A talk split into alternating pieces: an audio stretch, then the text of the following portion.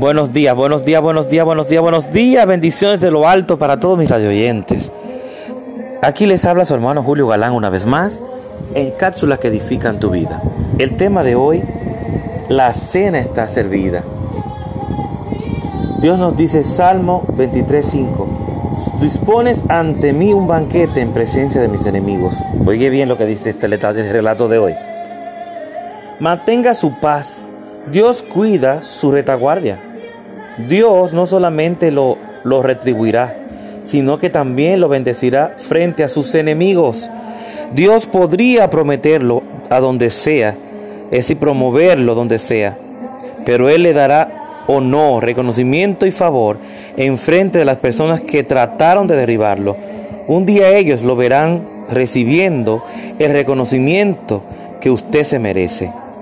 Cuando esa persona le habla, que habla mentiras, sobre usted trata de invitar que usted llegue más lejos, imagínese que Dios acaba de encender el horno.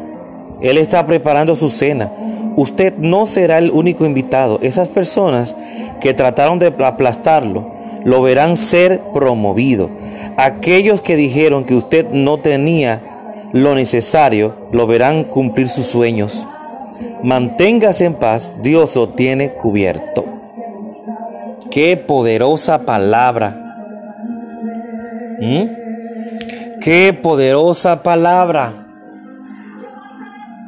Qué poderoso relato el de hoy. No importa quién se levante, déjalos tranquilos. Que Dios a su tiempo, como dice en Salmo 23, Él va a preparar la mesa, la cena en presencia de esos enemigos para que ellos vean que Dios es todopoderoso Dios, el soberano Dios es tu Padre que tú no eres huérfano y que Él está contigo como poderoso gigante. Y Él te va a ayudar a cumplir todos tus sueños. Todos los anhelos de tu corazón, según su voluntad perfecta, el Señor te va a ayudar a hacerlo, a, a, a llevarlo a cabo, a cumplir cada uno de esos sueños. Él es que lo va a hacer. Y Él va a hacer que todas esas personas que te maltrataron, que te metieron el pie para que te cayeras, sean los primeros que vean eso.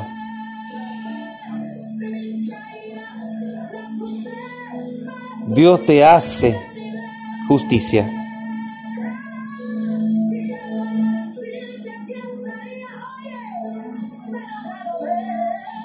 Como dice esa canción de mi querida, mi, querida y amada hermana Ani, Ani Puello, me toca a mí.